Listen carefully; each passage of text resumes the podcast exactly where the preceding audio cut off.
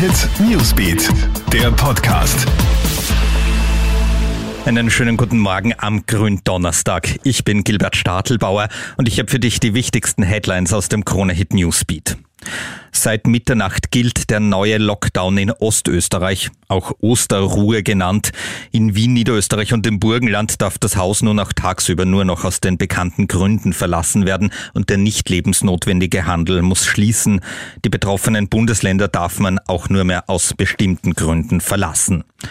Wohnst du etwa in Wien und willst deine Familie in Salzburg besuchen, ist das erlaubt. Auch von Wien nach Niederösterreich zum Wandern zu fahren ist legal. Nicht erlaubt ist allerdings, ein anderes Bundesland zum Einkaufen zu besuchen oder um zum Friseur zu gehen. Die Polizei wird an mehreren Orten kontrollieren. Ursprünglich hätte das alles nur bis Dienstag nach Ostern gelten sollen. Nach Wien haben gestern aber auch Niederösterreich und das Burgenland auf elf Tage Lockdown verlängert. Viele Experten fordern, dass der Lockdown auch auf andere Bundesländer ausgeweitet werden soll.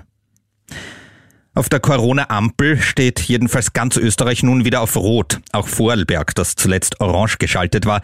In den letzten Tagen ist die Inzidenz dort deutlich gestiegen. In den Spitälern ist die Situation nicht nur in Wien, Niederösterreich und dem Burgenland kritisch, sondern auch in Oberösterreich, so die Ampelkommission. Diese empfiehlt strengere Maßnahmen eben auch in den anderen Bundesländern. Und leider kein April-Scherz ist dieses Fußballergebnis. Mit 0 zu 4 verliert Österreichs Nationalteam am Abend in der WM-Quali gegen Dänemark. In der Gruppe F ist Österreich damit Vierter. Fix zur WM 2022 in Katar fährt nur der Gruppensieger. Es war überhaupt das erste Mal, dass Österreich ein Heimspiel in einem internationalen Bewerb mit vier Toren Unterschied verloren hat.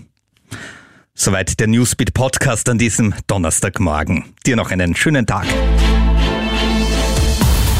Hit Newsbeat, der Podcast.